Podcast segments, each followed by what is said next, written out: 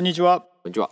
マーケターズライフハックシーズン2のエピソード4、4ですね。4ですね、はいを始めたいと思います。えー宮崎です。似たがいです。はい、えーではですね、早速この Future Today Institute の年次レポートから、ね、トレンドをご紹介しようかなと思うんですが、はいすみません、一個ちょっと訂正させてください。はい。前回ねちょっと話した中でちょっとね間違いがあったんで、うんはい、何話したかっていうと、えー脳学者の脳神経学者の池谷さん池谷さんか、うん。が、えーっとですね、意識でコントロールできない筋肉が顔にはありますと。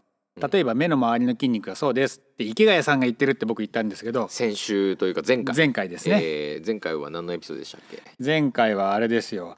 あの HR と AI ですよ。だからビデオでそうだそうだ。うん、先行しますってやつですね、その文脈で言ったんですけど、はいよくよくその記事を読んでみるとその記事は池谷さんが書いた記事なんですけどその目の周りの筋肉は意識で動かせないというのは他の本に書いてあることなるほどで。だからそれが池谷さんが別に調べて言ってることじゃないというのが分かったんで一応訂正ね。はいうんまあそんなに間違ってなかったですけどね。まあ池谷さんもねそうだそうだと思ってるから自分の記事の中に書いてるうんはずなんでまあ大間違いじゃないんですけど、まあ、一応訂正しておきますなる。ほど。あんまり今細かい訂正をすると、うん次回間違った時すげえ訂正をこう入れまくんなきゃいけなくなりますよ。もう大丈夫今回はもうあのはい間違いないですから。了解しました。小さな間違いさえもしないのがエピソード4。マジっすか。その自信は全くないんですけど、今日のお題は何でしょう？行きましょうじゃあ今日はですねトレンドナンバー53番おじさん。ちょっと英語難しいんですけど発音が Behavioral Biometrics Behavioral Biometrics。この O をね発音するのは難しいんですけど Behavioral Biometrics カタカナで言うと Behavior ってよ時々日本語でも言われてる Behavior うん。振る舞いっていうのかな？そうですね。振る舞いをバイオメトリクスだから、まあ、生体認証として使う技術って言えば言えばいいのかな？そうですね。はい。まあバイオメトリックスだけ直訳すると、なんか生体測定みたいなっあていうのが英語の辞書で出てきましたけど、あうん。まあ、今うん、今まああマーケティングとかの、まあ、分野で使われるのは例えば指紋認証とか。うん、その人間の生態的な特徴を認証に使おうっていうので、まあ指紋はもうねもう iPhone で皆さんおなじみじゃないかなと思いますが。ね。あと顔認証も最近はよくあそうだよね。使われてるんじゃないですか。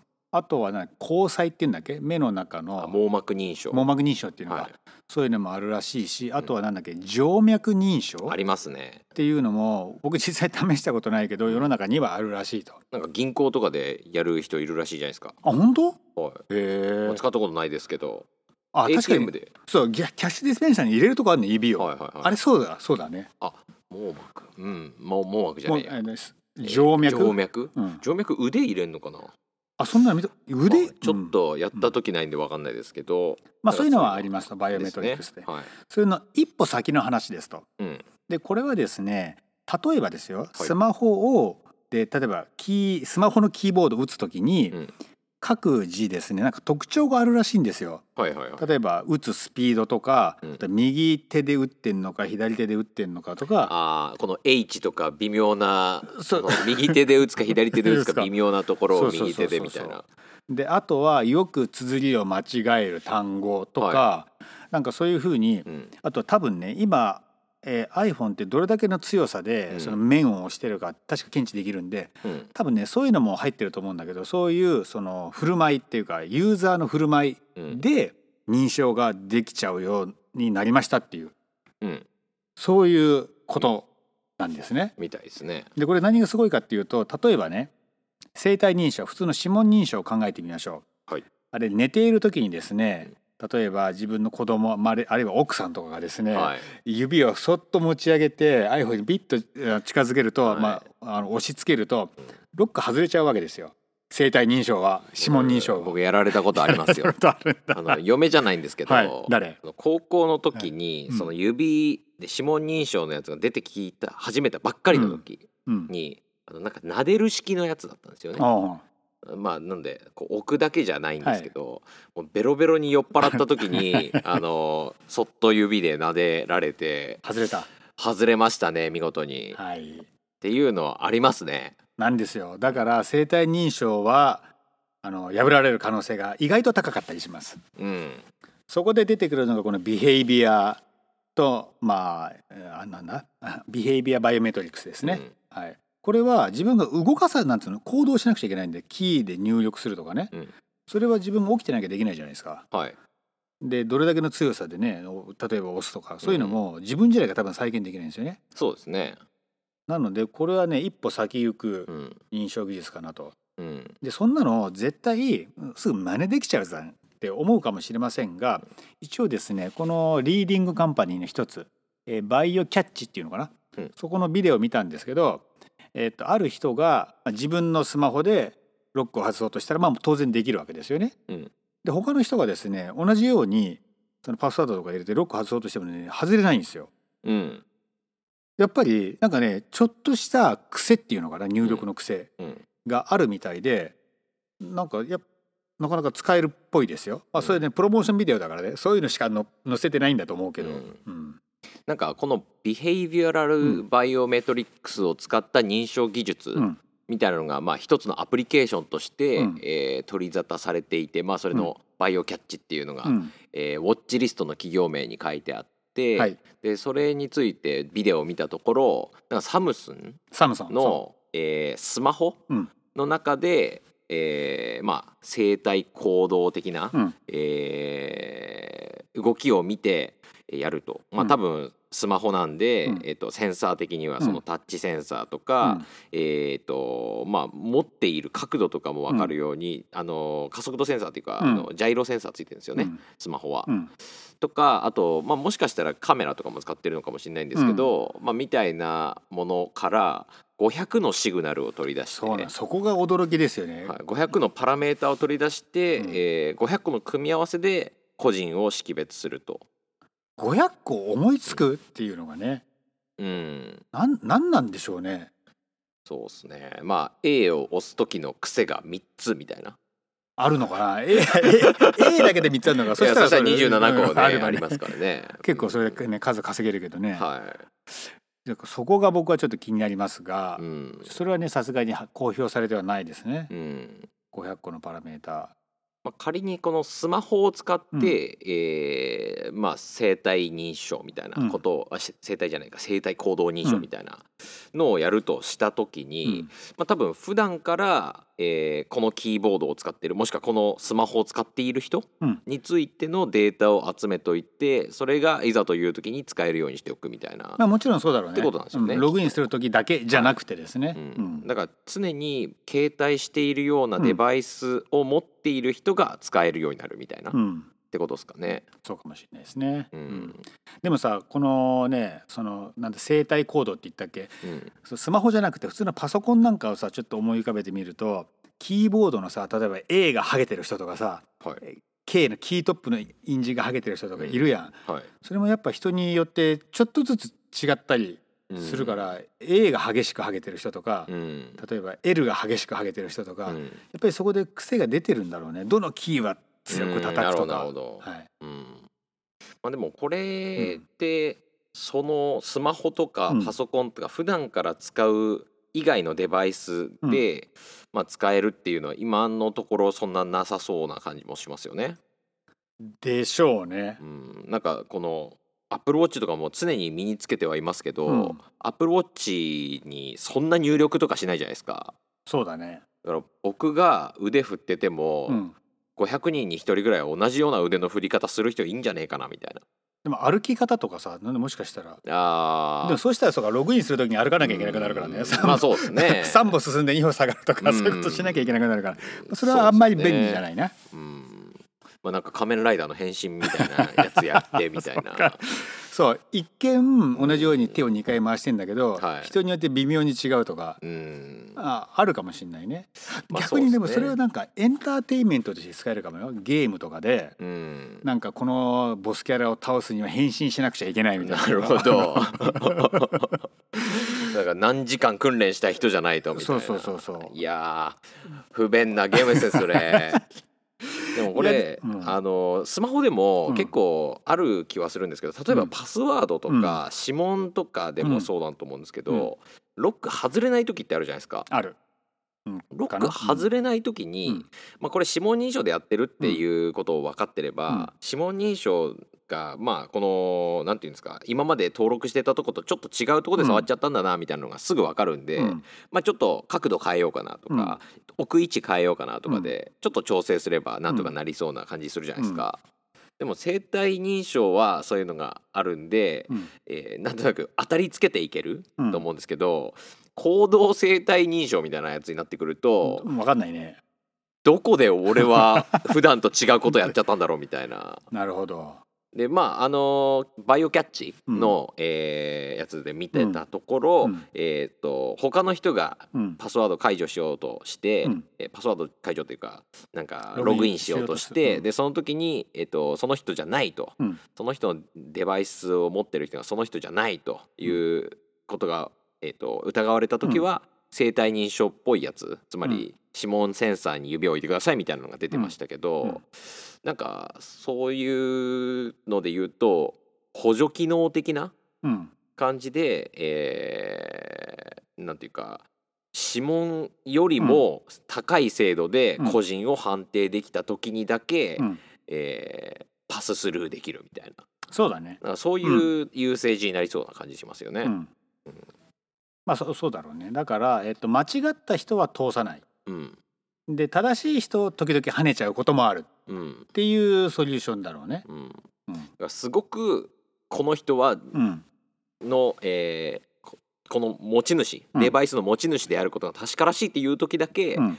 通すみたいな優勢時になるってことですかね。うん。じゃないと何がなんで俺弾かれたんだとか、うん。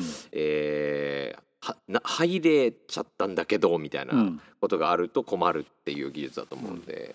でもそれもさやっぱり結局なんか最初のキー入力でダメな時、指紋なんだったらさ、さっき俺が言った寝ている時に 自分の指紋を取られちゃうみたいなのはうん。防ぎようがないね。うん。まあ確かに。そうすると使い道があんまりないのかなこの技術は。どうなんだろう。結構本当にもう行動生体認証で100%近くまでいかないとう、んまあ確かに。うん。であともう一つ思ったのはその、なんて言うんですかねどうしてもうん。人間的な要素がうん。必要になってくると思うんですね。うん。つまりあのこのログインする時の行動っていうのが、まあ、一定的な一定のものだったとするじゃないですか。うん。っていうものを、うん。例えばスマホにあの、なんか線挿して、うん。センサーの情報うん。全部抜き取って、うん。でその人のやつが常に分かるようにその人人がやった動きっていうのがシミュレーションできるようになってた、うん。えーみたいな時に、うん。それを正確に再現するロボットって、うん。まあ、作るのそんな難しくねえんじゃねえかとか思っちゃうんですよね。まあそうだその500個のパラメータ全部抜かれちゃったら、うんまあ、再現はできちゃうんだろうね。だから、うん。多分その行動と生態と掛け合わせてうん。見てるから、そっちの方が、あのー正しい確からしいうん。ものができるみたいな、っうん。てことだとは思ってるんですけど、うん。でもあのバイオキャッチの、えーうん。動画見てる限り、うん。指紋でそれでいけちゃったら、うん。ダメだなというのは 確かにそうなんですよね。だからさこの、えートレンドの中でも、うん。なんだろうもう今すぐ来るじゃなくって、うんえーっとちょっとあれだよね。必ず来るとは思うんだけど、うん。もうちょっと先っていう分類だよね。うんうんうん。ロングタームインパクパトハイDegree of Certainty で Informs Strategy っていう、うん。あのセグメントに分類されてると。うん。で僕思ったのは、あの生体認証も、うん。あの複数ファクターにしたらどうだろうと。指紋と目とか、網膜とかね。なるほどね。こう寝てる時に、うん。あの今の iPhone のあうん。の顔認証うん。で、あの目が開いててかうん。つそれが、その瞳が、うん。えースマホ方向を見てる、うん。みたいな条件付けがされてるはずなんですよね。でそれってなかなか真似できないというか、うん。あの起きてないとできない、うん。まあそれこそこれもビヘイビュラルバイオメトリックスのに、えっと、生体行動認証の一つと数えられるのかもしれないんですけど、まあそういうなんて言うんでしょう、えー行動と生態とを掛け合わせたやつがうん。2ファクターで入ってきたら、うん。これ超強そうですよね。そうですね。ううんん。で両方ともそのフリクションは少ないわけなんで、うんね顔認証なんてフリクションゼロなわけでしょ？そうですね。でまあキーボードでスマホのキーボードでな何桁入れるのか分かんないけどあんまり長くなければ、うん。それもねストレスなくできるんで、うん。まあ、いいかもしれないですね。でかつ安全性が高いということで、うん。うん。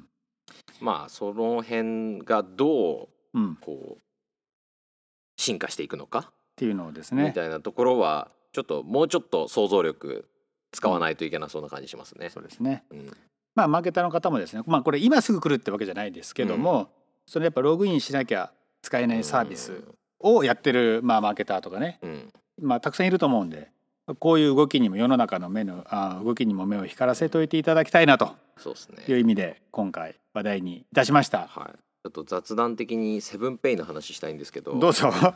セブン決断早かったね。セブンペイ。今日見たニュース、あ一応あのもうやめますっていうことですよね。うん、でセブンペイ自体はあの使ってみました？使ってない。僕も使ってないんですよ。なんかさすがに最近出てきてる、うん。このペイメント系うのん。認証周りのうん。適当さ結構半端なくないですか、俺でも LINE と PayPay しか使ってないからその他の試してないから分かんないけど、あなるほど。いうん。や PayPay も結構適当だったと思うんですけど、あの LINE は結構、えー、LINE のパスワードと、LINEPay のパスワードと、うん。あと、えー口座うん。の紐付けみたいなので、いっぱい認証あってめんどくせえみたいうん。なところをちゃんとやってから使ってるなみたいなのがあって、でかつなんか LINEPay だけあ LINEPay ともう一つだけその決済系のサービスで、うん、あの保証が効くんですって。あそうなんだ、はい。であ LINE ちゃんとやってんだなと思ったんですけど、なんかファミペイとか、セブンペイとかどんどん出てきたじゃないですか、うん。後から。そういうやつ大体メールアドレスと何かあればいけちゃうんですよね。いうのを、えー見て、なんかこれすげえ心配だなって言って僕 LINEPay しか最近使ってないぐらいな感じなんですけど、うん。まあセブンはまあなんていうんですかね。こういうこういう流れ、うん。もう組んでる人がいなかったのかいたのか分かんないですけどまあスピード優先でみたいなことだったんですかね。そうですね。あとセブンの中にはこの番組を聞いてる人が多分いなかったなるほど。あとまあ俺たちもそうだね、はい。でも Future Trend をあの、うん。トゥデイ言い始めたのは つい最近なんでもっと早くねこう言っといてあげれば、そうですね。セブンの担当者も気がついたかもしれないとうん、いうことでたださあのセブンペイも俺初めっからよく分かんなくてだってはい。初めっから LINE で払っても、うん。なんかポイントバックとかあったんだよ。ありました20%還元ありましたありました。なん。かそれでいいじゃんと思っちゃうじゃん。うん、わざわざさセブンのあの新しい仕組みとか使わなくても。そうですね。なんかねよく分かんなかったですね。だから、うん、ずっと LINE でセブンイレブンで LINEPay で払いまくってます僕は。僕もそれやってましたね。うん。